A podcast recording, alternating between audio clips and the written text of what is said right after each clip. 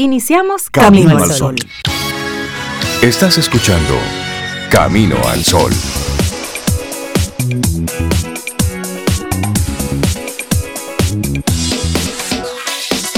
Muy buenos días, bienvenidos a Camino al Sol. Es martes y estamos a cuánto? Bueno, a 17 de agosto, año 2021. Buenos días, Intertizo, Beida Ramírez, a todos nuestros amigos Camino al Sol oyentes. Muy buenos días, ¿cómo están? Hola Rey y yo súper bien, buenos días para ti, Cintia, también para ti, buenos días, Laurilla, nuestros amigos. ¿Cómo están ustedes hoy? Muy bien, estamos secos, eso es importante. Eso es muy importante. Sí, sí, sí, sí. Buenos días, Rey. Y se mantuvieron secos el fin de semana también. Un poco, un poco secos. Sí, un poco. Un poco, secos. Sí, sí. No, y gracias a Dios por ello, porque realmente las condiciones para mucha gente fue difícil. Sí, mucha agua este fin de semana. Eh, bueno, ya hablaremos un poquito acerca de, Grace, que nos puso a todos en ascuas. Vino, amagaba, venía, no venía. Vino, pero vino de otra forma. Y bueno, cambió muchos planes también, pero bien. Sí, bueno. Qué bueno que fue así y no la trayectoria que originalmente se prevía para se preveía para este fenómeno, ¿eh? Sí, realmente durante todo el fin de semana estuvimos dándole seguimiento, pero el, fin de semana, el, sábado arrancó, arrancó muy movido y, desde aquí nuestra solidaridad con el pueblo haitiano. Eh, este, este terremoto que, bueno, los, los fallecidos sobrepasan, sobrepasan los miles. Estamos hablando de más de 1.300, los números y contando. Hospitales abarrotados de personas heridas. Bueno, en los titulares vamos a profundizar un poco más en las informaciones, pero sí la, solidaridad con, con, este pueblo, estado, que ha sufrido mucho los embates de, de la naturaleza, pero también los embates de, de sus políticos, de sus empresarios, de su gente. Bueno, hay una combinación hay de tantas, de tantas cosas con, el pueblo haitiano. Pero es para, para nosotros esto pensarlo, profundizarlo. Y también lo que vimos en, en, Afganistán durante este fin de semana. Es, son de esas cosas que a veces nos preguntamos, ¿y realmente estamos evolucionando como humanidad? Es como a veces la pregunta que, que debemos hacernos. Esto, por supuesto, dando un vistazo rápido a las informaciones que uno, de las que uno se entera, de las cosas que uno ve que se, que se publican. Pero lo importante ahora mismo, en este instante, es, es tú, eres tú, amigo Camino al Sol oyente. ¿Cómo estuvo tu fin de semana? ¿Cómo lo pasaste? ¿Descansaste? En, en este fin de semana largo, ¿pudiste hacer lo que pensabas? ¿O el, General Méndez te acortó el viaje y dijo que usted tenía que estar temprano el domingo, como Regrese debía ser. para su casa. Regrese para su casa. Y estuvo bien eso, porque hay, que, prevenir. Claro, claro. Hay que prevenir. Y eso fue lo que, lo que ocurrió durante este fin de semana. Sí, un fin de semana largo con lluvia. Mucha gente había salido fuera de la ciudad y otras muchas más nos quedamos aquí en Santo Domingo. Yo me quedé tranquilita en mi casa. Hubo gente que se fue a Puerto Plata Ajá, sí, gente que se fue de fin de semana. Se fue de fin de semana. ¿Habrá regresado temprano como pidió el general Rey Cintia? Esa, es la, esa es la pregunta. ¿Le habrán hecho caso al general algunas personas? Y esa es, y, mira, y, arrancamos nuestro programa mandándole una felicitación de cumpleaños a un Camino al Sol oyente que desde Santiago conecta con nosotros desde hace mucho, mucho, mucho tiempo.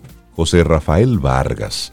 Conecta con, Camino al Sol desde hace muchos años y él está hoy de cumpleaños. Así es que tempranito, que lo pase súper bien, que, tenga, que tenga un, lindo, un lindo día, que celebre la vida, él y su familia. Y, y qué bueno es tener a esos Camino al Sol oyentes que desde hace tiempo están conectados con nosotros y se mantienen interactuando constantemente, compartiéndonos eh, informaciones y están ahí, vigilantes siempre de todos. Es que José Rafael, un abrazote y que lo pases súper, súper, súper bien. Feliz cumpleaños y celebra tu día. Celébralo, aunque sea martes, no importa. Celebra tu día. Mira, y lo que queda de, de agosto, para nuestro país es parte del verano. Bueno, nosotros vivimos en verano todo el año. Todo el tiempo. Pero hemos preparado un segmentito especial en lo que queda del mes de agosto, que se llama Brisa de Verano. ¿Qué es Brisa de Verano? Bueno, es un, refrescar de la colaboración que tenemos aquí de maravillosas personas que nos acompañan cada día, todos los días se van turnando, para hablar de temas especiales, temas de su interés, temas de su especialidad. Pero en esta ocasión la Brisa de Verano es que esas mismas personas, esos mismos colaboradores, van a estar hablando con nosotros sobre un tema relativamente diferente a lo que siempre conversan con nosotros. Es una brisita, esa es la brisa de verano. Algo diferente, un aire diferente para conocer otras, vamos a decir, otras aristas de esas personas que ustedes creen y tener un tema relativamente diferente. Así que son temas sorpresas. Vamos a ver cada colaborador que prepara para nosotros. Y esa brisa de verano comienza hoy. Así es, la idea es escuchar y conocer de parte de los colaboradores eh, algún hobby, alguna, algún alguna curiosidad que tengan por ahí, algún tema que de repente es de su interés y, la mayoría desconocemos. Es tener un, toquecito diferente. Pero eso, eso me encanta, Rey, Cintia. Ay, Dios mío. y yo puedo hacer mi brisa de verano. Por favor, claro, misma. Sí, sí, sí, Tú misma. Y sería como poniendo música diferente. No, porque ya es diferente. Es otra cosa que yo haga diferente en mi día a día, sí. Sí, que sea algo hasta desconocido para mí que supuestamente te conozco. Ay, Dios Eso es un reto. Eso es un ah. reto. Sí, pero aparece ¿Publicable o no publicable? Eh, preferiblemente publicable. preferiblemente. Estás pensando. Arrancamos nuestro programa Camino al Sol. Hoy es martes, son las 7:10 minutos de este 17 de agosto en el que esperamos que seas ahí conectado con nosotros. Te recordamos que a través de caminoalsol.do y también estación 97.7 FM. Conectamos y ahí estamos durante todo el día. Laboratorio Patria Rivas presenta En Camino al Sol, la reflexión del día.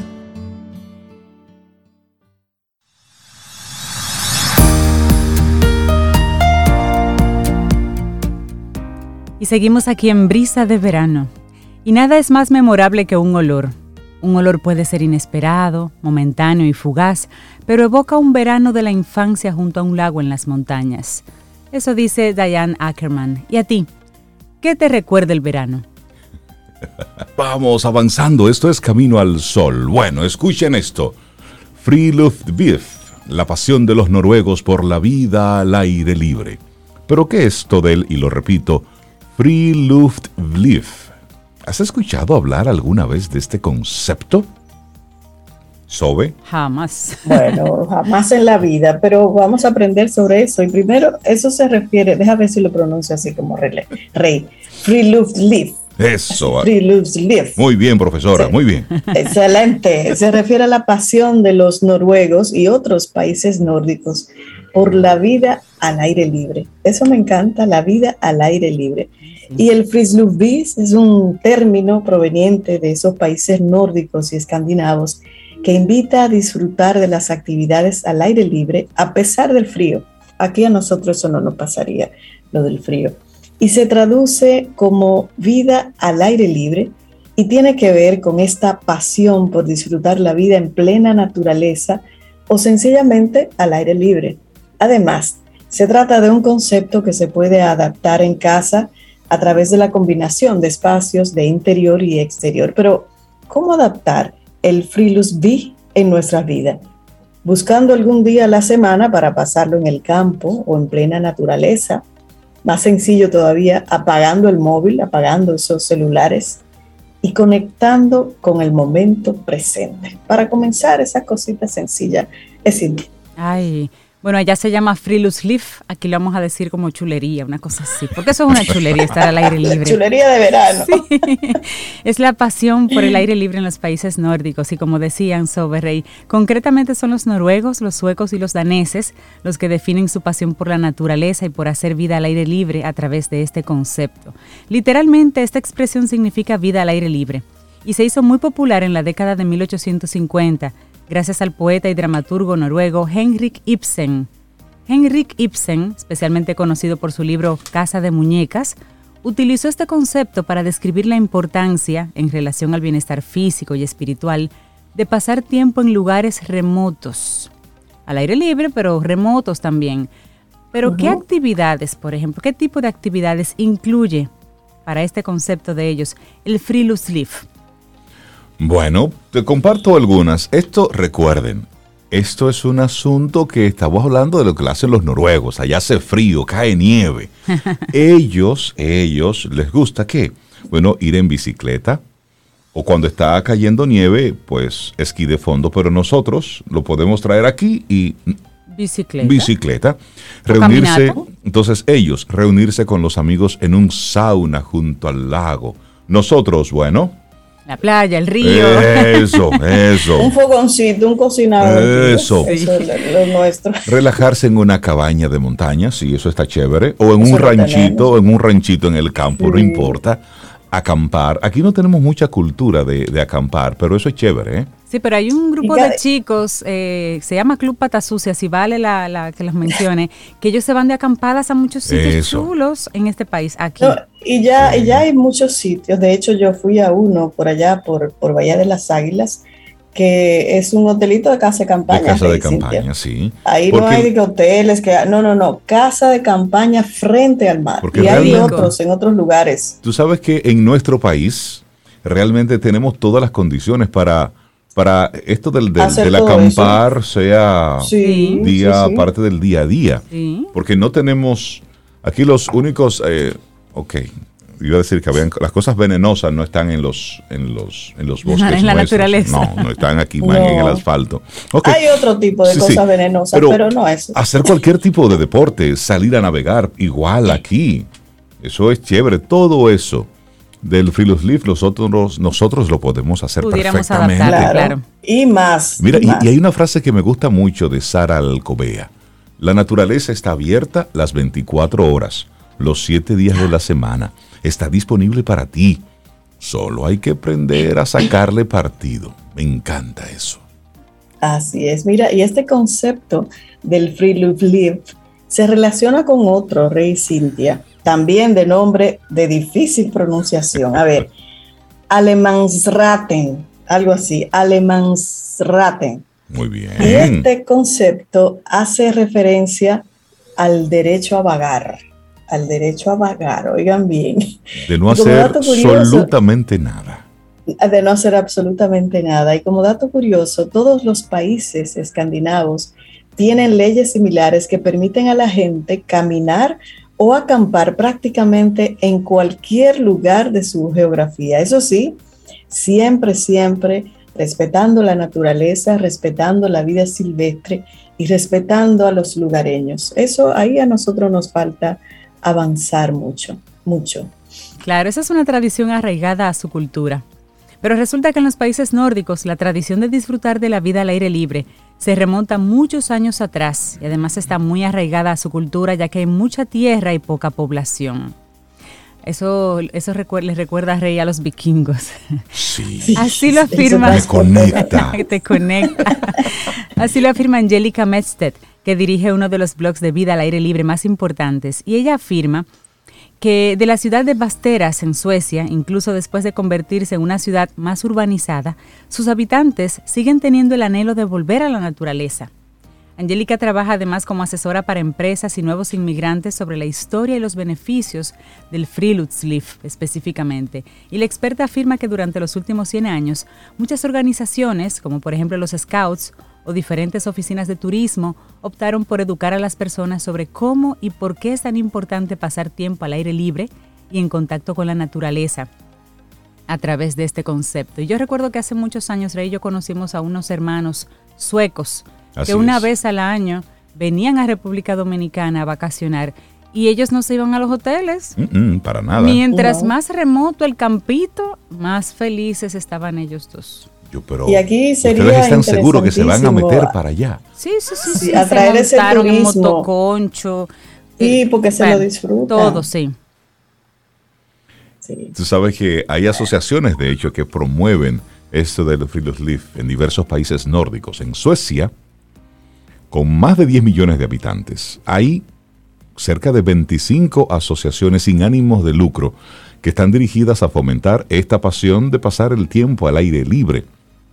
Y estas asociaciones cuentan en ese país con 1,7 millones de miembros que se distribuyen en 9 mil locales diferentes. Estamos hablando de que aproximadamente un tercio de los suecos realizan actividades al aire libre, como mínimo una vez por semana. Por otro lado, la mitad de la población sueca tiene acceso a una casa de verano para seguir practicando esto del friluftsliv, ya sea en el campo o en la costa.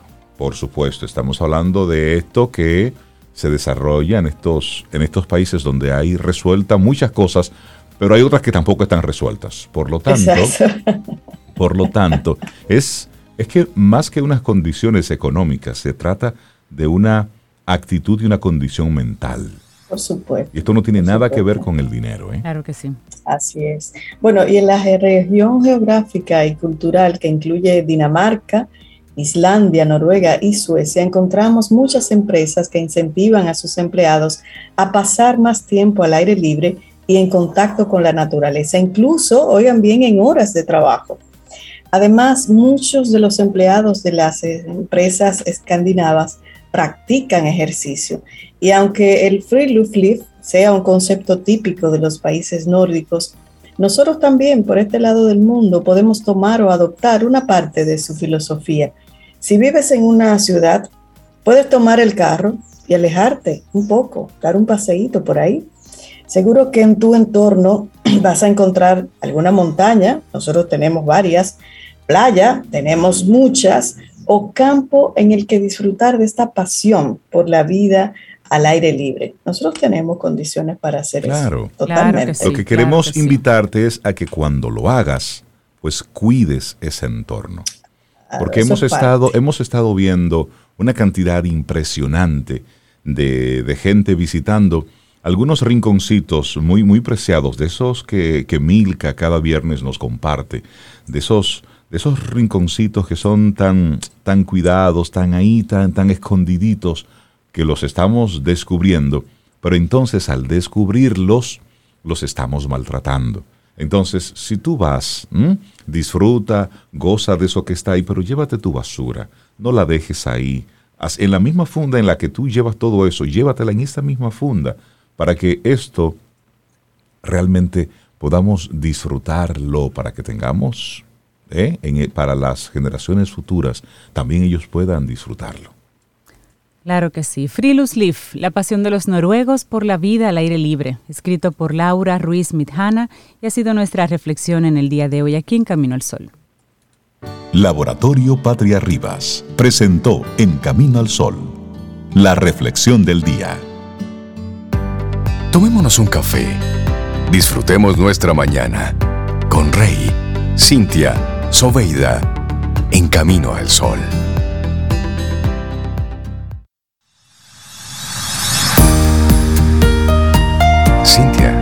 ¿Qué nos tienes para hoy? Camino al sol. Pues una frase de Oshis Balu que dice, las lágrimas de alegría son como las gotas de lluvia de verano atravesadas por los rayos del sol. Soveida, ¿qué nos tienes para hoy? Camino al sol. Bueno, tú sabes que los martes son especiales aquí en Camino al Sol, donde la, comunicación adquiere como un nivel interesante. Y Néstor es el que nos apoya a nosotros y otras personas en comunicaciones diversas, agregando valor a esas relaciones entre clientes y sus públicos y contribuyendo al logro de los objetivos. Néstor Esteves, bienvenido a esto que es tuyo, Camino al Sol. ¿Cómo estás?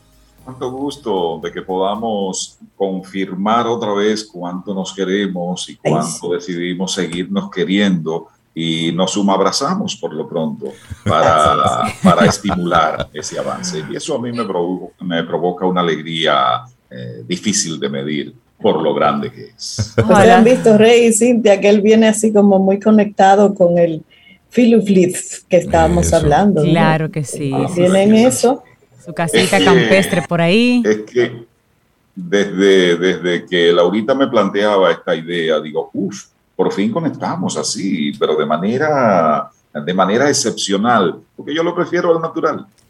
Tú lo prefieres al natural. Entonces, nos gustaría, Néstor, que nos, nos comentes cuál es tu propuesta para esta, para esta brisita de verano que nosotros queremos desarrollar aquí en, en, en el programa y nos digas, tú que eres un hombre de campo como yo, ¿Cuál es tu brisa de verano? Justamente por eso, cuando se me pregunta de esa brisa de verano, la respuesta es esa, es que la, prefiero al natural. Y se me ocurre proponerlo con esa expresión porque se dice, y en eso creo, que el secreto para confeccionar la vida es ir hilvanando instantes. Entonces, eso hace que cada instante sea valorado en su justa dimensión. Y cuando hablaba con Laudita, se me ocurrió eh, una, una serie de instantes que he vivido. Y bueno, me confieso acá, yo prefiero las bebidas a temperatura ambiente. Todas las bebidas. Es decir, si fuese mi decisión, el hielo fácilmente dejaría de existir. Mira, interesante. Una, una, limonada caliente. Así, bueno, a temperatura, no caliente. A temperatura. me llama la atención. Justamente eso, es decir, esa, ese, ese, asombro que estás expresando, Sobe, es el asombro al que quiero hacer alusión ahora. Eh, quiero que nos traslademos a cuando vamos a un sitio de comida y bebida y el mozo se acerca o la moza se acerca y pregunta, bueno, ya entregó la carta o si nos ponen el código QRM para que uno tenga el menú y ahí uno va escogiendo o si sencillamente lo dice de viva voz y para también escoger, viene una pregunta como por automático después de autorizar lo que comeremos. Y para tomar, esa, pregunta cae, como para automático. Entonces, me he disfrutado ese momento en el que esa persona queda como petrificada cuando para tomar suelo encargar un jugo de lechosa con un poco de limón. Inmediatamente advierto, inmediatamente advierto, digo, sin leche, sin azúcar, sin hielo. Sin, sin azúcar y sin hielo. Claro, para aprovechar Yo pensaba el que lo azúcar natural que tiene la fruta, realmente, para disfrutar esa, ese dulce, no sacarosa, sino fructosa, en este caso, pero azúcar, en definitiva, solo que azúcar natural de la fruta que has escogido. Lo que pasa es, ¿y por qué se petrifica la persona que está interactuando conmigo? Porque yo le agrego todavía un poco más. ¿Qué ocurre? En escasísimos lugares tienen la fruta propiamente fresca para partirla en ese momento y prepararte el batido. No, normalmente han partido la fruta y la tienen guardada congelada. Entonces, conocedor de esa realidad, yo agrego después de aquello de sin leche, sin azúcar y sin hielo. Entonces agrego inmediatamente, digo, y si por casualidad tienen esa fruta guardada, congelada, entonces quiero que por favor le agregues un poco de agua caliente para yo poder tomar lo que estoy pidiendo a temperatura ambiente. Pero eso es casi un gazpacho, lo único que en vez de tomate tiene, tiene lechosa. Sí, así, así, me, así me han expresado en muchas ocasiones. Dice, ah, bueno, usted quiere los pedazos de lechosa revueltos con un poco de agua. Digo, exactamente, ya llegamos al punto de qué es lo que quiero. Qué exótico. Por eso, por la preferencia de al natural. ¿Y por qué eso de al natural? Bueno, hay razones de peso para eso. Ya Rey lo decía hace un ratito. Venimos del campo, venimos de la zona rural. Y venir de la zona rural implica conocer esa riqueza, conocer esa grandeza que tiene la zona rural, que tiene el campo. Y con, mucho placer comparto con ustedes. Hay un amigo muy querido, que nunca ha vivido en el campo, solo ha vivido en la ciudad. Y recuerdo como ahora, nos conocemos hace uf, 25 años, cuando comenzamos a tratarnos, él tenía la idea de que la habichuela se daba como la yuca, que había que sacarla de abajo de la tierra. Ok. Eh, sí, bueno, no lo culpemos, pero o quizás que la batata había que desengancharla de algunas lianas que se enredaban por encima. Él necesitaba un viaje al campo, sí, urgente. no conocía absolutamente cómo ocurrían las cosas. Entonces, ¿qué ocurre? Primero, la importancia de conocer de dónde viene eso que es importante para que nos mantengamos con vida, eso que usamos cotidianamente para alimentarnos. Pero también conocer, si se quiere, un poco el nivel de sacrificio que implica el que podamos tener eso. ¿A qué nos lleva eso? Eso nos lleva a valorar lo que la otra persona realiza, la tarea de esa otra persona. Eh, exponernos, ya sea en un entorno rural, en un entorno del campo, o en un entorno quizás muy citadino y muy sofisticado, pero exponernos a pasar un día, o por lo menos algunas horas, viviendo la experiencia de cómo es que la otra persona pasa su día, eso hace que logremos algo muy importante para entendernos, la empatía, es eso de colocarme en los zapatos de los demás. Qué sé yo, en estos días, por ejemplo, me parecía muy simpático alguien que planteaba, ¿sabían que la vaca no da leche? Mm. Y uno se quedaba así un poco petrificado. No, no da leche, hay que ordeñarla. ah, ya, es verdad. Hay que ordeñarla. Ella no está regalando la leche. Obtener la leche.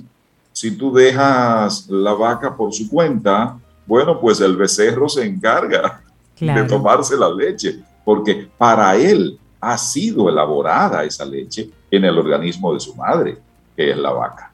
Entonces, para esa leche que nos encanta mezclarla con el café, que la usamos para un batido, que alguien la prefiere convertida en queso, eh, que otro quiere que sea mantequilla, es decir, todo, todo eso que usamos para nuestra alimentación no llega por obra y gracia, no, llega por esa labor de dedicación, por ese sacrificio, por esa rutina con disciplina, por un conocimiento de cómo ocurre todo. Es así como llega y es así como la disfrutamos. No importa en cuál versión. Es posible que tú la prefieras en la versión helado. Sí, es, así como tú la prefieres. Ahora, eso tiene un punto de partida y ese punto de partida tiene seres humanos involucrados para que eso ocurra. ¿A qué es que quiero llevar con este tema? A que entendamos la importancia de compenetrarnos con la naturaleza. Y me he sentido súper, súper a gusto que justamente la reflexión que ustedes abordaron antes de este segmento sirviera, digamos, así como de apertura para plantear este tema. ¿Qué suele ocurrir? Y suele ocurrir con, con muchísima frecuencia para nosotros los citadinos. Digo yo, queriendo ahora guillarme de citadino, porque, porque hace mucho tiempo eh, que vivo en la ciudad. ¿Qué suele ocurrir?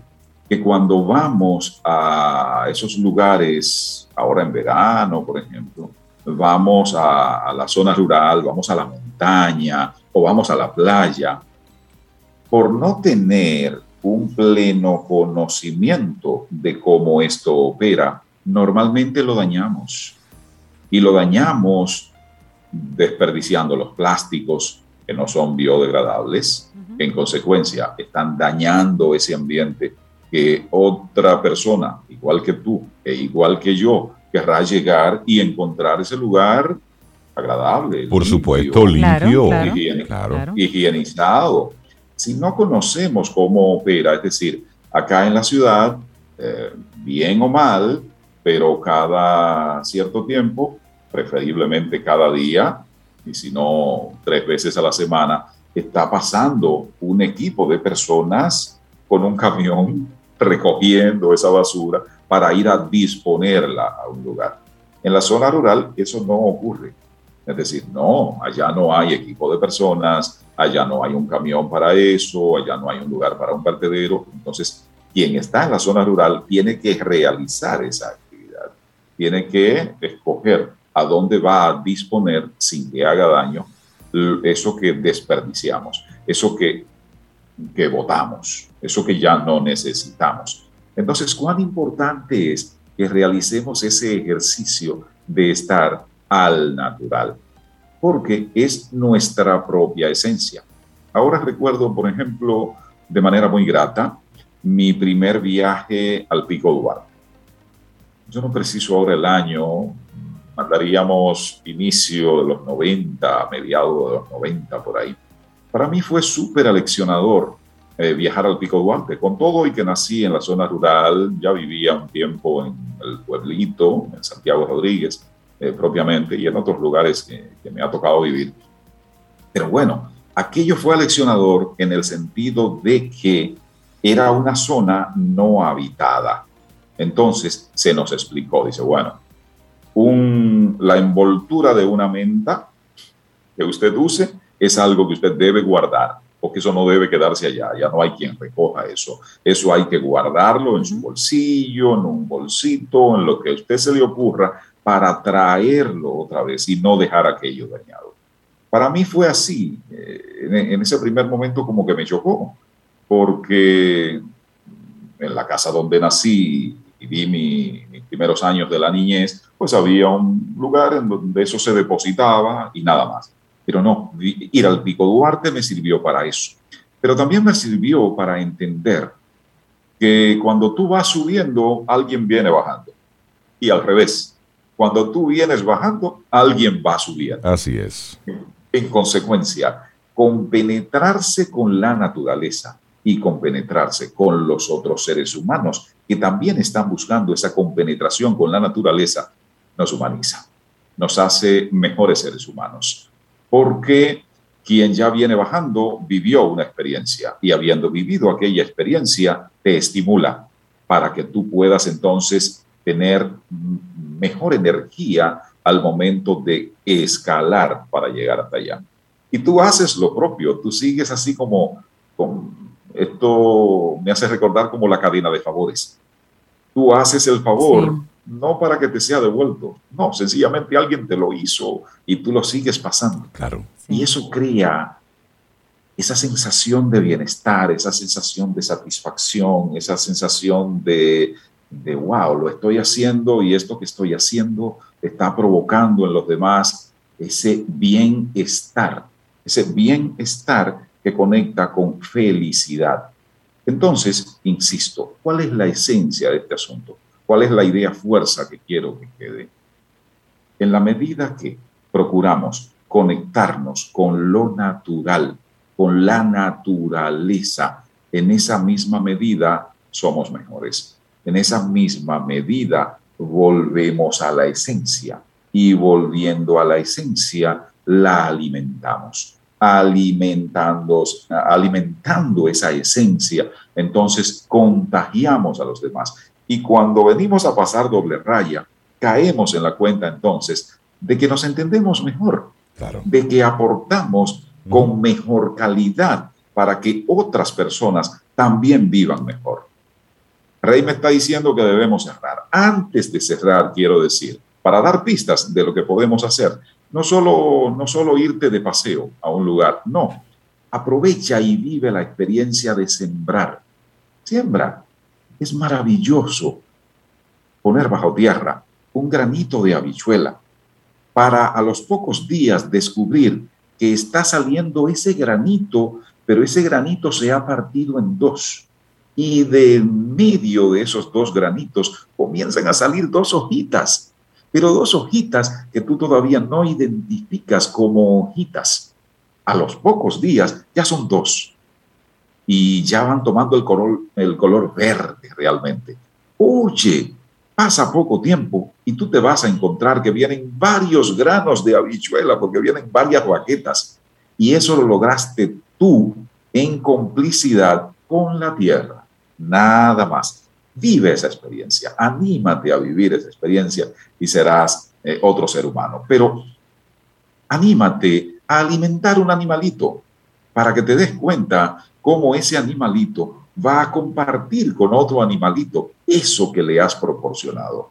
Eso te humaniza, eso te ayuda a crecer, eso te ayuda a crecer para que seas mejor ser humano. En resumen, en compenetración con esa naturaleza de la que venimos, tenemos oportunidad no solo para aprender, sino para que ese aprendizaje nos transforme y nos convierta en mejores seres humanos. Por eso, hoy, en lugar de hablar normalmente de algo vinculado a la comunicación, he preferido hablarte un poco de un pedacito muy corto, muy breve de mi historia de vida, para que con esto entendamos que la vida de verdad, la vida conectada con la esencia, es la vida al natural. Al natural, así es. Qué buena propuesta, Néstor Esteves. Muchísimas gracias por compartirnos tu brisa de verano. Y también algunos Camino al Sol oyentes a propósito del tema que hemos estado compartiendo hoy. Bueno, pues nos envían parte de su realidad y Neno nos envía una fotografía de su equipaje de acampada. Es decir, él tiene ya mochila lista, los bastones listos para caminar e irse de, de ruta. Así es que que le vaya muy bien. Y qué bueno. Bueno, Neno vive en Kansas City. Por ahí en alguna zona se irá a alguna montaña, algún campo por ahí. Pero es eso, es identificar que lo que estamos hablando aquí no es pura poesía. No, hay gente que realmente lo está, lo está viviendo. Y eso es lo que nosotros queremos desde Camino al Sol motivar. Néstor Esteves, un abrazote. La gente que quiera conectar contigo, con todas tus curiosidades y tus temas. Hay una vía casi natural para lograrlo. Arroba Néstor Esteves. Es solo vía de contacto. Ya después al natural nos contactamos en persona y suelen ocurrir cosas buenas. Buenísimo. Néstor, que tengas un excelente día. Nos vamos. un abrazo, sigan bien. Vida. Música. Noticia.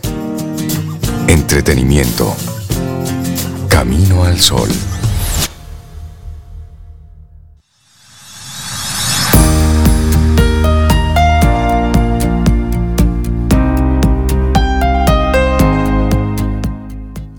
Nueva semana y nuevas oportunidades. Por eso este miércoles volvemos con el segmento Quien pregunta aprende con Escuela Sura para retomar el tema Envejecimiento activo y participativo en su segunda edición o su segunda parte, donde Elisa Reynoso nos seguirá nutriendo de información sobre la evolución de la etapa de envejecimiento y cómo está tomando una nueva mirada.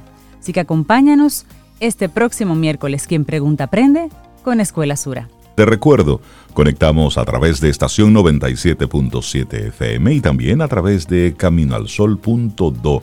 Son las vías de contacto y nuestro número de teléfono en el que tenemos la aplicación de WhatsApp, el 849-785-1110. Es nuestro número de teléfono. Y a propósito, a propósito de WhatsApp, las estafas por WhatsApp se expanden. Los que están hackeando proliferan para pedir dinero a nombre de víctimas. Hay que tener mucho cuidado con esto de WhatsApp. Yo he estado, por cierto, recibiendo en la madrugada, cerca de las 4 o 5 de la mañana, de, de, forma sistemática, unas llamadas a través de WhatsApp de números que yo desconozco completamente. Yo evidentemente no tomo la llamada. Si usted, amigo, amiga, camino al sol oyente, sabe qué significa eso, comparta información. ¿Por qué? Y ahí es donde entra el tema de tener cuidado con estas aplicaciones. A través de WhatsApp, mucha gente está haciendo muchas bellaquerías, ¿eh? Así es que hay que estar alerta. Si usted desconoce ese número, no lo tome. Hay que estarse cuidando, hay que estar vivo, hay que estar despiertos, ¿eh? Porque hay unos muchachos de los de aquellos de los los dueños de lo ajeno que utilizan los contactos del afectado para pedir dinero, alegando que, que hay una que hay una emergencia. Y como usted, si, por ejemplo, si Isaías, si yo recibo un mensaje, mira, de parte de Isaías Medina, que está yo, yo no voy a averiguar, yo rápido, porque es una persona de mis, de mis afectos. Entonces, utilizan esa parte de la ingeniería social, de la vulnerabilidad, de la solidaridad que tú tienes con el amigo, con el familiar, para entonces ellos eh, hacerse de la suya. Así es que, ojo, con esta aplicación. De extensivo, Rey, extensivo a las personas que hacen transacciones como de comprar cosas en esas plataformas de compra y venta. También están haciendo por ahí muchas, como tú dices, muchas bellaquerías, donde te hacen eh, muchas consultas interesadas en algo que tú estás vendiendo y te preguntan y te preguntan. Y oh sorpresa, se deciden por hacer la compra un viernes en la tarde o un sábado, cuando los bancos están cerrados. Exacto. Y te hacen una supuesta transacción, una supuesta transferencia que nunca llega a tu cuenta el lunes porque resulta que son cheques falsos y demás, pero ya tú has despachado tu mercancía y es un método que están utilizando mucho para engañar. Así que mucho cuidado. Y si usted va a hacer una transacción, como decían eh, los antiguos comerciantes dominicanos, usted me da y yo le doy. Yo le doy, pero eso es ahí. eso es ahí, chan Constante y sonante. Claro que sí, claro que sí. Es triste tener que sí, pero es la, alarmar a la gente al respecto. es la realidad, porque luego te quedas con las manos en la cabeza. Y luego hay que ir al DICAT, a la policía y al final... no cuentes con eso, que simplemente desapareció. Y hablando de gente que, que está conectada con los sueños, con las realidades, con los negocios, con las ventas, Isaías Medina experto en ventas, crecimiento de negocios, escritor, coach, conferencista de venta y motivacional, es nuestro próximo colaborador invitado. Buenos días, Isaías, ¿cómo estás?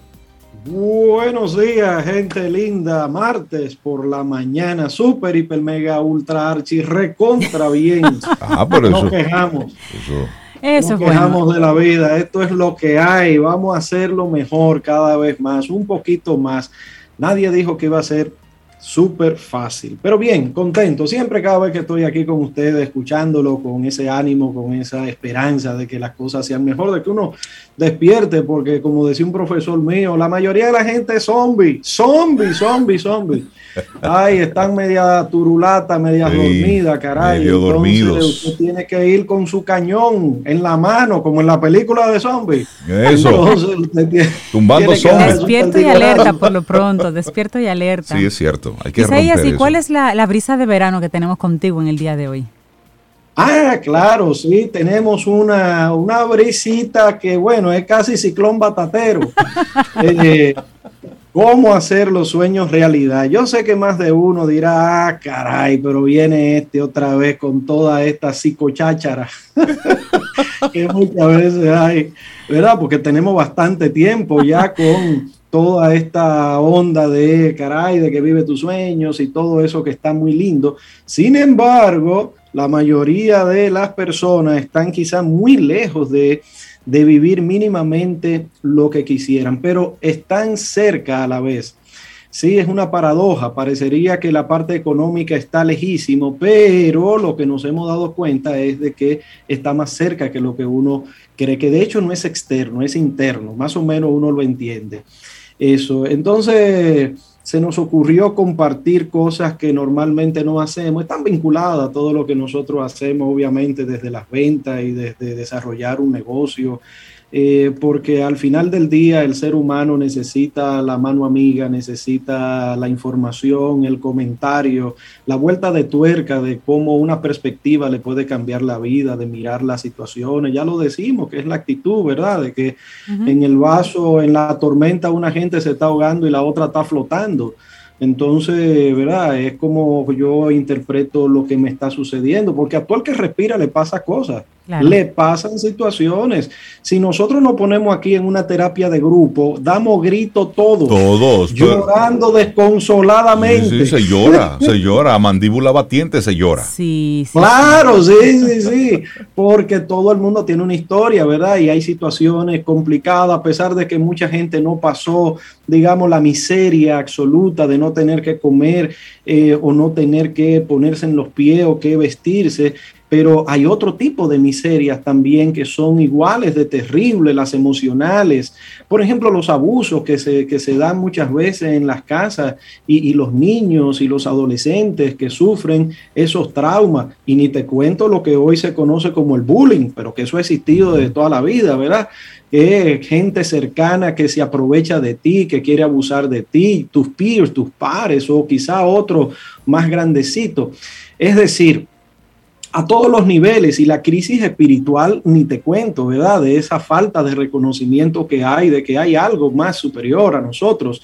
Y no es hablando de religiosidad, sino de ese lugar íntimo de saber y reconocer de que hay una fuerza interna que me ayuda a poder caminar mejor, más equilibrado y que al final del día parece que es el servicio lo que hace que el ser humano pueda despacharse y entender y comprender y vivir más tranquilo, ¿sí?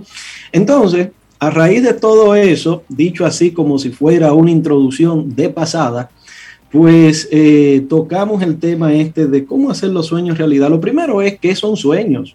¿Qué es el sueño? Bueno, el sueño más, eh, en su palabra más, eh, como más burda, ¿verdad? cuando yo me acuesto y algo me llega a la cabeza de manera inconsciente, ¿verdad? Porque yo no estoy pensando en nada de eso. Entonces vienen esas historias raras y cuando me despierto juego el 8 porque me soñé con una culebra. Entonces, ¿verdad? Es decir, el sueño, porque los sueños son así.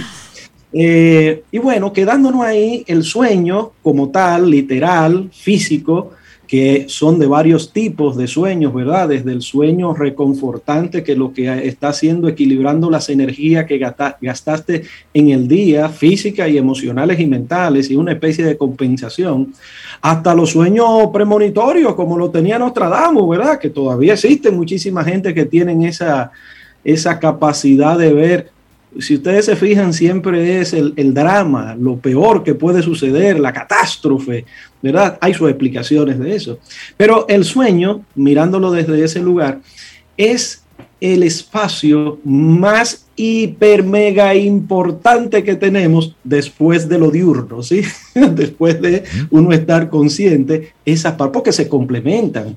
Si usted dura ocho horas durmiendo, vamos a decir, usted va a durar un tercio de su vida durmiendo, con lo cual es muy importante. Entonces, el sueño que uno, vamos a decir, que le ha vendido a uno Hollywood, que le ha vendido a uno la sociedad en general en esta modernidad, que por cierto, esto es nuevo, señores.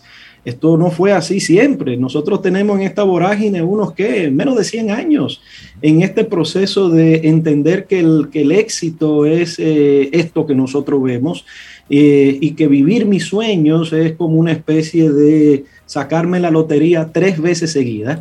Entonces, pero el sueño es tan simple como usted vivir como realmente le gustaría vivir.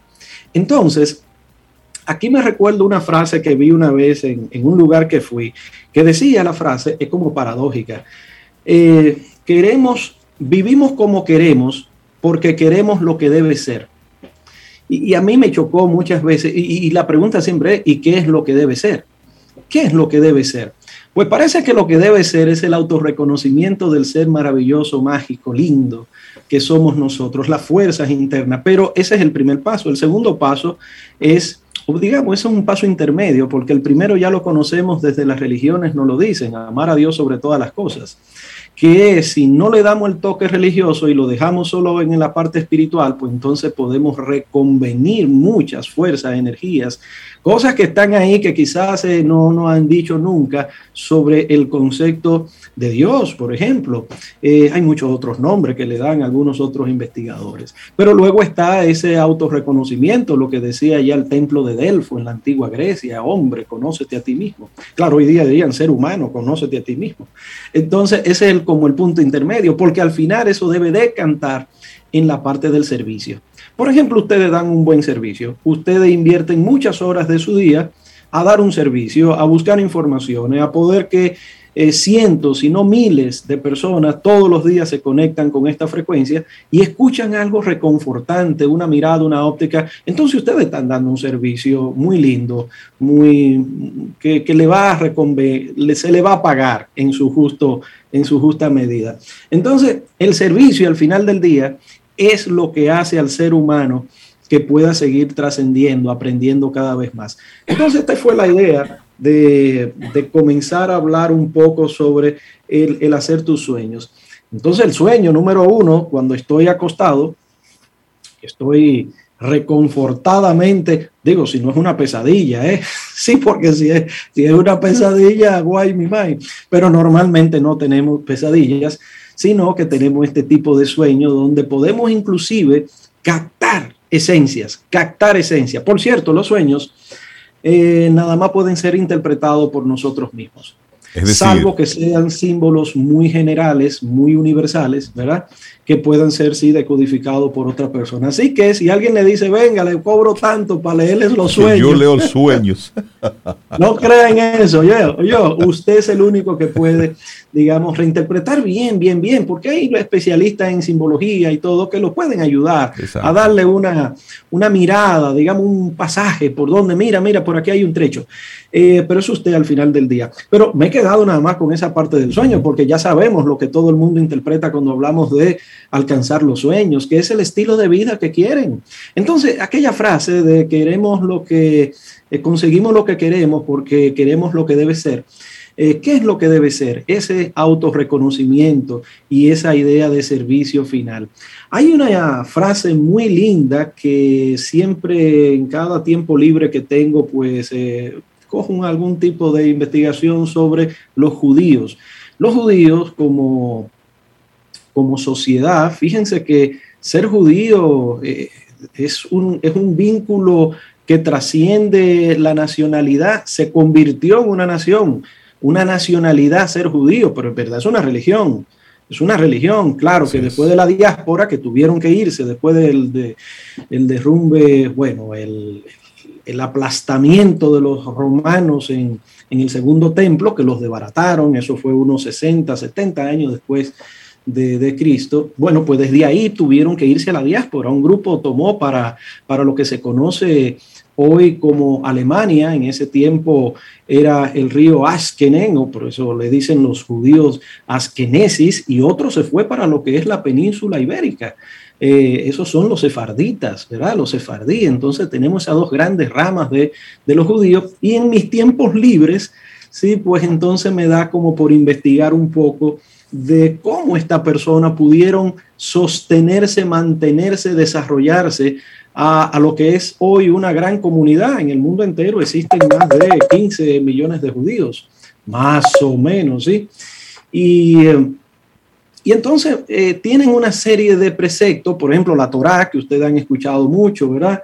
El Talmud también son esos grandes libros que por eso es que se han podido cohesionar en el tiempo, ¿verdad? Porque han sostenido la religión, ha sido como el eslabón de unión entre todos, no importa si estaban en Rusia o si estaban en España o si estaban en Estados Unidos en tiempos modernos, eh, ese fue el eslabón. Entonces, un poco que me gusta conocer un poquito de cómo esta gente ha, podido, sostenerse eh, durante tantas adversidades que tuvieron. Ustedes saben, todo, eh, sabemos aquí que en, la Edad Media pues fueron víctimas, sí, víctimas, sí, de, de los prejuicios. Y en esa misma línea, Isaías, ¿cuáles fueron esas cosas que a ti eh, te motivaron a seguir profundizando e investigando? Y ahí mismo, ¿cuál fue o cuáles son algunas de las informaciones que a ti te te sorprendió, te llamó la atención? Ah, sí, bueno, eso viene de muchachos. Resulta que yo soy un muchacho de las villas. Yo se lo he dicho varias veces. Yo nací en Villa María, me crié en Villa Consuelo, Villa Juana, Villa Francisca y, un chin de San Carlos. Entonces. Eres un hombre de villa. Eh, de las villas, de las villas. Entonces, cuando tenía como 10 años en Villa Consuelo, había una señora la icónica dueña de su propio negocio, una emprendedora, era la única que tenía, bueno, no la única, pero era la que como uno veía más fajadora, porque era la que uno visitaba. Doña Niña tenía un puesto de vender arepa con conete Maví.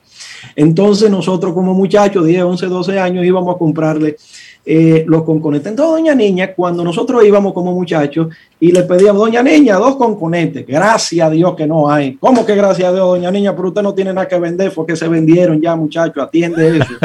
Eh, entonces, con doña Niña me entusiasmé porque ella era evangélica.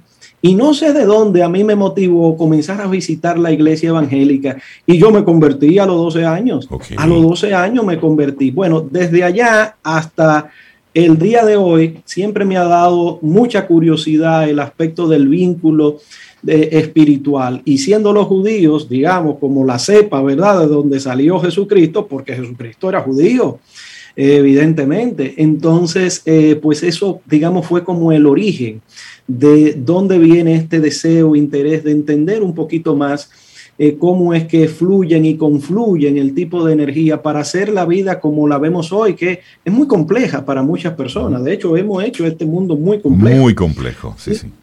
Eh, pero obviamente que después uno se da cuenta que en realidad es fácil, entre comillas, ¿verdad? Es relativamente fácil porque los grandes sueños, eh, si no están abocados al gran servicio, entonces una gran trampa.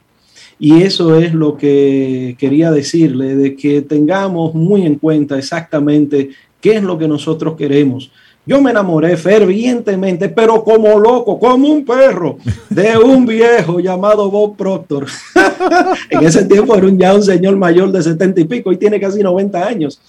Y entonces yo lo vi una vez y, y, tenía una frase, creo que se le he repetido muchas veces a ustedes, esa frase que me marcó. Y mira que ya estaba grande con dos hijos, un trabajo, y yo creía que sabía lo que quería.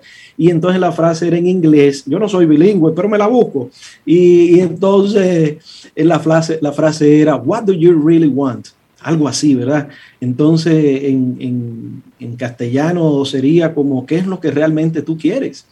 Y, y, te digo que, bueno, me, me, agarró en un momento como esa gran reflexión. Ustedes saben que en los hombres, a los hombres nos cae la peseta entre los 38 y 41, 42, nos da un teque-teque. Una especie como de cuestionamiento de sí, todo. Sí, sí, bueno, algunos, no sé si a todos. Después viene, eso no es la andropausia, ¿no? Después viene. Después viene, otro momento. Pero sí, en, entre los 38 y los 42 hay un, hay un espacio ahí de, de, mucho análisis, de mucha suma, de qué he hecho en mi vida, de hacia dónde va todo esto, vale la pena para que...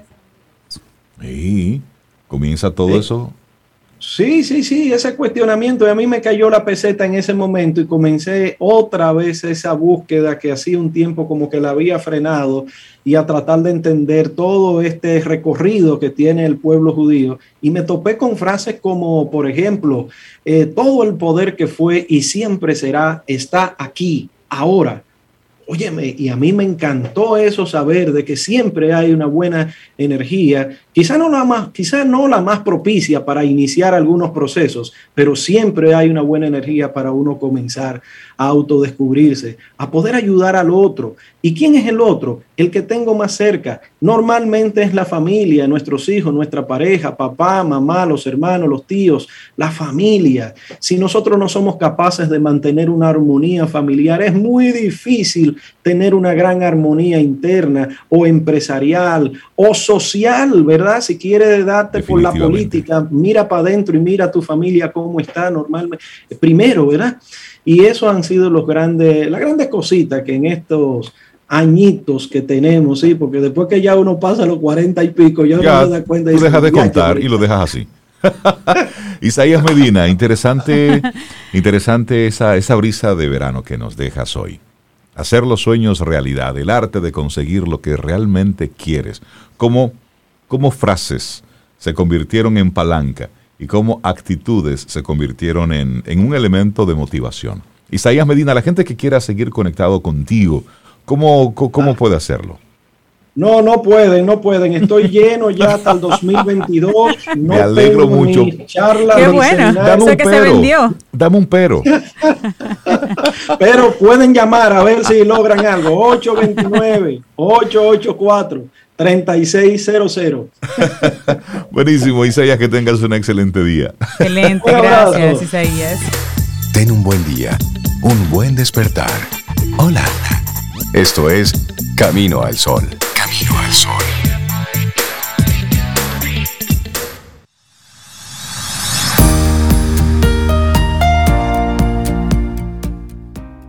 Y recordándote que mañana es un nuevo día de nuestro segmento Quien Pregunta Aprende con Escuela Sura y tendremos la segunda parte del tema Envejecimiento activo y participativo para continuar con las enseñanzas de esta nueva tendencia en la vida de adultos mayores. No dejes de sintonizar para que aprendamos juntos. Quien Pregunta Aprende con Escuela Sura. Bueno, y seguimos recibiendo a nuestros colaboradores especiales en este día, en el que estamos, sí, conectando con una, una suave brisa de verano. Darle entonces los buenos días, la bienvenida a Jermis Peña, una mujer dedicada a diseños arquitectónicos en edificaciones, arquitectura para el bienestar y la felicidad del ser humano. Y ella es la arquitecta de Camino al Sol. Jermis, buenos días, ¿cómo estás? Buenos días, mi equipo. Pues muy renovada después de estos días off. Qué bueno, qué bueno. Buenos días, Jermis. Nosotros muy contentos de que tú formes parte de, esta, de este primer día en el que estamos trabajando aquí, lo que es la brisa de verano. Y tú nos, eh, nos traes un tema súper interesante porque nos vas a poner de alguna forma a pensar en, en las horas de nosotros, con el tema tuyo. 24 horas de mi día. Cuéntanos un poquito cómo va tu tema, diferente en el día de hoy. Sí, les cuento, me encantó esta idea cuando me la estaban planteando, porque de hecho recibo muchos mensajes de personas preguntándome cómo, cómo que tú te haces para hacer tantas cosas en un solo día. Y, realmente aquí les voy a, a confesar que desde muy pequeña aprendí de mi padre a planificar con antelación las actividades. Y esto lo he ido mejorando en el tema de la gestión de tiempo una vez ya comencé a, trabajar. Sabes que como arquitecta, esa parte creativa a veces a nosotros se nos hace difícil parar, eh, saber cuándo tenemos que quizás continuar otra actividad porque quieres continuar y continuar eh, aportándole a, a cada proyecto. Entonces, pues organizo durante mi semana tengo que tener equilibrio entre lo que es la vida laboral, soy madre de tres hijos además, y el tiempo personal. Como ustedes saben, soy eh, muy eh, dada a hacer ejercicios, a llevar una vida muy saludable, así que tengo que reservar este tiempo. Así que les voy a contar.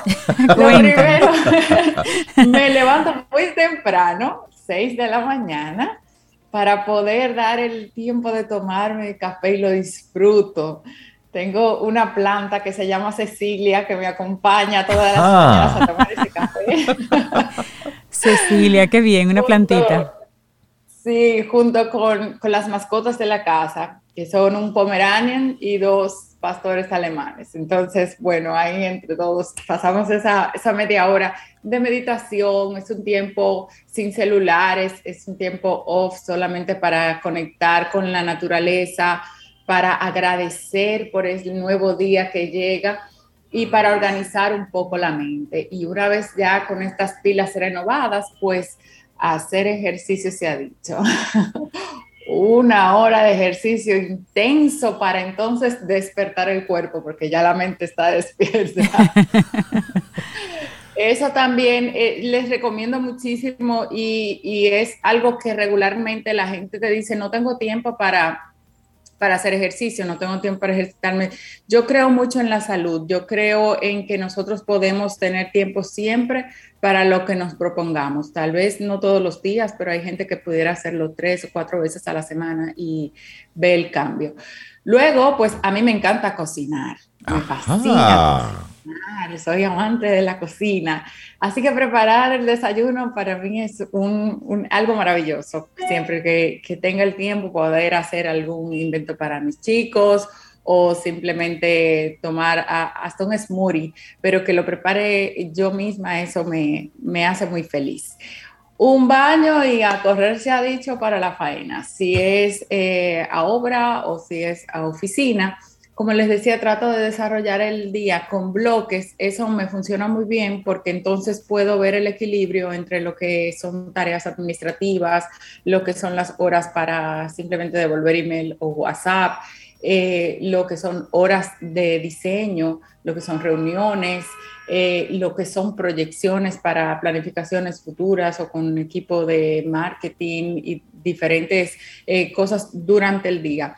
Por mí, yo no parar al mediodía, eso les confieso que se me hace un poquito difícil. Eh, trato de no ir a la casa porque también el tránsito no ayuda mucho. Regularmente no pierde un poco de tiempo. Pero luego que ya salgo, así puedo salir un poquito más temprano, pues diligencias, ahora que el toque de queda nos permite dar unas vueltecitas más. Y luego ya para hacia la casa con el tiempo de la familia. Hay veces que tomo, estoy tomando clases de violín, estoy muy animada con esto. Ajá. Eh, ¡Qué bien! Lo hago uno o dos veces a la semana y me desconecta totalmente. Creo que el cambio de función eh, logra que uno, uno también dirija la mente y baje los niveles de estrés. Por más que quieras, hay actividades que no te dejan concentrarte en otra cosa. Es cierto. Eso es más o menos lo que nosotros hacemos en 24 horas. Eh, si hay actividades sociales también, ya sabe que bueno, luego que llegue es eh, otro cambio y, y de salida pero creo que el éxito de todo es saber con antelación cuáles son las metas que tienes para la semana que inicia y averigua y sé sincero contigo en qué pierdes tiempo. O sea, a veces el tiempo se nos va, pero es por culpa de nosotros.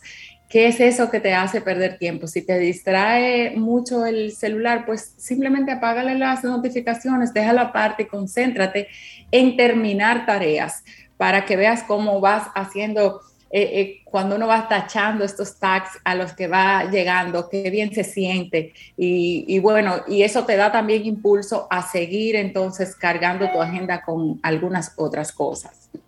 Y tú hablabas de, que tú divides tu día laboral por bloques. ¿Cómo, cómo tú lo haces? Pues mira, yo diseño bloques que son repetidos a la semana. Por ejemplo, las sesiones con clientes ya tienen unos horarios predeterminados. Así que eh, de antemano puedo decirle a una persona, bueno, mira, tengo esta disponibilidad. Si son eh, reuniones en obra, si son supervisiones de obra, también tengo esos bloques ya determinados por día, porque seguir ese orden me ayuda muchísimo, porque así ya yo sé de antemano eh, que sí, que no, qué día puedo estar disponible y no lo dejo probablemente a que otra persona o un grupo de personas sea que me organice la agenda. Porque si estoy aquí ahora y de aquí tengo que salir a obra, pero tengo que regresar a otra reunión, eh, el tiempo se me va movilizándome. También puedo prever las actividades que pueda tener eh, familiares con los niños de antemano, si hay reuniones de colegio, si es necesario llevarlo a algún sitio, aunque hay algunas que obviamente no planificamos, que son cuando hay alguno que hay que llevarlo al médico, bueno, ahí se paró todo. Sí, sí, claro. se paró toda la agenda y es hora de la mamá salir a, a llevarla a su pediatra, pero eh, estos bloques trato de que nunca excedan más de una hora y media en una sola labor. Y si tiene una hora y media, tener 10 minutos o 15 minutos de break entre ellos para por lo menos caminar un poquito, y regresar a la tarea. Eh, cuando paso más de una hora y media me doy cuenta que bajo mucho la productividad, al menos que sea diseñando. Diseñando sí puedo durar cuatro, cinco, seis horas, pero también es bueno hacer algunas paradas entre, entre los diseños del proyecto porque la mente se agota, por más que uno, uno, no se da cuenta por estar involucrado, pero se agota. Claro, claro que sí. Y de esas 24, bueno, esas 24 se ven muy equilibradas. ¿Cuál es, cuál es para ti em, el horario de mayor energía de Jermis? Ay, las mañanas. Las, mañanas. definitivamente. Yo voy, yo voy así en, en 100 y cuando son ya las nueve y media de la noche, ya yo lo que quiero dormir. a mí ya búsquenme una cama porque yo lo que quiero es descansar. Eh, a más tardar a las diez y media de la noche estoy durmiendo para poder recargar todas mis energías y estar, eh, pues, bueno, nueva a las 6 de la mañana. Si me paso de ese horario, las cosas no van bien. Y no soy de dormir de día. O sea, por más que quiera, no puedo permanecer en la cama hasta las 9 y 10 de la mañana. Eso no lo he logrado hacer. Mira, y, en esa misma línea, Jermis, ¿qué, ¿qué, tan tolerante tú eres con, con romper la dinámica de tu día? Es decir, hay algo que es flexibilidad, eso es una cosa, pero si tú estás, por ejemplo, en una labor, tú estás en tu bloque de una, hora y media haciendo esto y algo interrumpe eso que tú estás haciendo, ¿cómo tú manejas la, esos, esos elementos no planificados? Mira, aquí se da mucho que a veces yo estoy trabajando, yo tengo un letrero que pongo en la puerta de la oficina cuando realmente estoy en algo que no puedo eh, tener interrupción pero si no, mi puerta está todo el tiempo abierta. Así que es muy normal que llegue algún ingeniero, algún personal de, la oficina con alguna pregunta, con simplemente le pido que si lo puedo atender, hago el, stop en ese momento para escucharle y si no le digo, mira, dame a tal hora, 9.30 te puedo atender. Eh, regresa a las 10 con tu pregunta es una forma de tú no salirte de lo que estás haciendo, porque las interrupciones, cuando tú tratas de que todo sea urgente, todo, todo el mundo llega con una urgencia y crear también la cultura de que ellos mismos puedan organizar ciertas cosas y ya te traen eh, puntualmente, mira, pasa esto, podemos solucionarlo con estas, con estas soluciones. Yo pienso en lo particular que esta sería la mejor ya esto ahorra muchísimo tiempo. Entonces, eh, si nos llevamos de todo el que tiene una urgencia, nos llama, nos escribe, nos dice, pues se te va el día simplemente dando respuesta a todos y, las tareas se te van a acumular. Entonces, ahí eh, trato de que eso no pase. Tiene que ser algo muy urgente eh, que necesite que yo pare lo que esté haciendo y le preste toda la atención a, eso que pasó. Sí, eso de, la, de estar microgestionando cada momento, cada recurso, cada, cada uno de los, de los elementos. Sí. Creo que lo que has compartido, Jermis, funciona muy bien para los amigos Camino al Sol oyentes, por ejemplo, tomando en cuenta la actividad específica a la que se dediquen, un médico, de repente una persona que trabaja en un área de servicio específicamente, pues tiene otras premuras, digamos, con esas interrupciones de último minuto, porque a eso se debe, digamos, su profesión. Pero sí, das muy buenas pautas para ir organizando el día y ver que da para todo, que las 24 horas del día, pues dan para muchas cosas. Lo que pasa es que, como dices, si no nos organizamos bien, se pierde mucho tiempo en pensar lo que debo hacer, rumiar lo que debo hacer y luego tapar esas, esos fuegos inmediatos y al final no hacemos lo que, y el olvido, lo que estaba en la lista. Muchas veces es que nosotros apostamos a que nos vamos a recordar de hacer X cosa. Entonces, eh, por ejemplo, para nosotros tener a tiempo una entrega o tener a tiempo un proyecto, eh, tenemos que planificar, tenemos que ver los imprevistos, etcétera. Entonces, yo me acostumbré a esa parte de, que, ok, vamos a hacer las cosas con tiempo para poder tener eh, el espacio de revisar, de ver una vez más, de no correr con una entrega, de no, de, de no quedar mal a la hora de terminar un proyecto. Entonces, eso se logra de esa manera.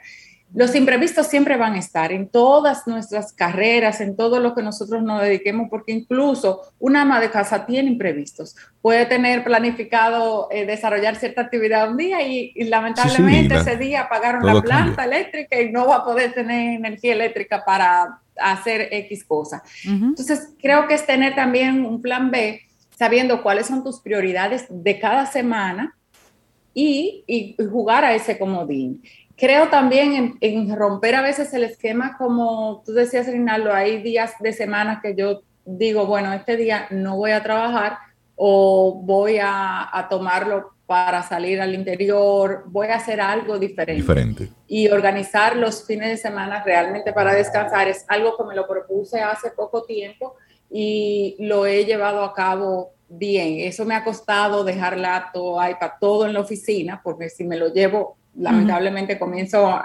dibujar algo rápido y eso puede convertirse en toda una tarde. Y, una pregunta, y una pregunta así ya en el cierre, ¿qué no puede faltar en tu día? Un poco de dibujo. Eso, eh, dibujar, sketchar, siempre tengo como en los proyectos muchas ideas en la cabeza, mi cabeza a veces va más rápido que lo que mi mano puede eh, a nivel de de ir plasmándolas. Entonces, eh, me ha pasado que hay días que no vengo a la oficina y si salgo a comer o algo, pues me encuentro en algún restaurante haciendo dibujitos en una servilleta o escuchando algo, porque se me vaya sin plasmarlo, a ver cómo pudiera quedar. Así que todos los días es algo que siempre hago, un poco de dibujo. Me encanta dibujar objetos, me encanta dibujar lo que veo. Eh, ya he dejado de dibujar gente porque a veces la gente Te miraba, me parece muy gracioso. Jermis Peña, la arquitecta de Camino al Sol. Qué, qué gusto conocer así tus, tus 24 horas. ¿Cómo es tu día? Y por supuesto, lo que nos compartes hoy nos, nos funciona a muchos, cómo, cómo estructurar el día, porque al final todos estamos buscando el balance y a veces se nos va la vida en ello, buscando precisamente ese balance. Jeremy, que tengas un excelente día. Muchísimas gracias. Gracias por compartir todo eso, Jeremy. Un abrazo. Y esperamos que hayas disfrutado del contenido del día de hoy. Recuerda nuestras vías para mantenernos en contacto. Hola arroba caminoalsol.do. Visita nuestra web y amplía más de nuestro contenido. Caminoalsol.do. Hasta una próxima edición. Y pásala bien.